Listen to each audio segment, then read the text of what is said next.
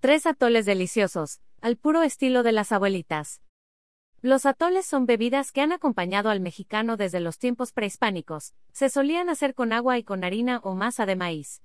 Actualmente se pueden preparar con leche, harina de arroz o trigo y se les da sabor con una infinidad de frutas o semillas. Estas recetas de atoles te harán recordar los tiempos en los que la abuelita te lo preparaba. Receta de atoles. Atole de guayaba ingredientes. Un litro de agua.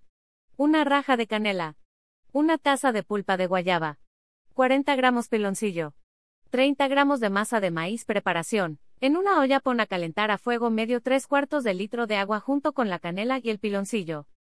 En la licuadora agrega la masa, la guayaba, el resto del agua y muele a la perfección hasta tener una mezcla homogénea. Una vez que el agua está hirviendo ve agregando de poco en poco el contenido de la licuadora a la olla y mueve constantemente para evitar que se pegue. Sigue moviendo mientras se calienta a fuego medio bajo, una vez que tenga la consistencia deseada, retira del fuego y disfruta. Foto. Twitter atole de maíz.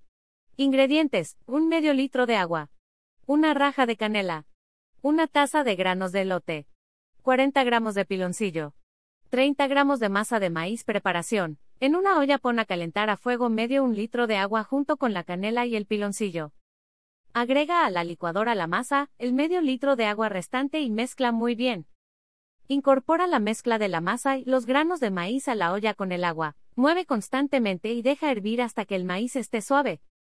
Una vez que el maíz esté suave, retira del fuego y disfruta. Foto. Facebook champurrado ingredientes. 2 litros de agua. 2 tabletas de chocolate de mesa, de preferencia 80% cacao. 70 gramos piloncillo. 50 gramos de masa de maíz. 2 rajas de canela preparación. En una olla pon a hervir un, un medio de agua junto con el piloncillo y la canela. Agrega a la licuadora el medio litro de agua, la masa y muele muy bien hasta integrar los dos ingredientes. Una vez que el agua esté hirviendo y el piloncillo se haya derretido, agrega las tablillas de chocolate y mueve constantemente para disolver.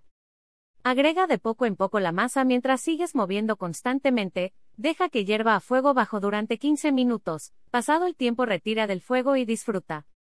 Ya tienes tres recetas de atole, todos son deliciosos y estamos seguros que te van a encantar te harán recordar cuando la abuelita los preparaba y todo era perfecto. Stock.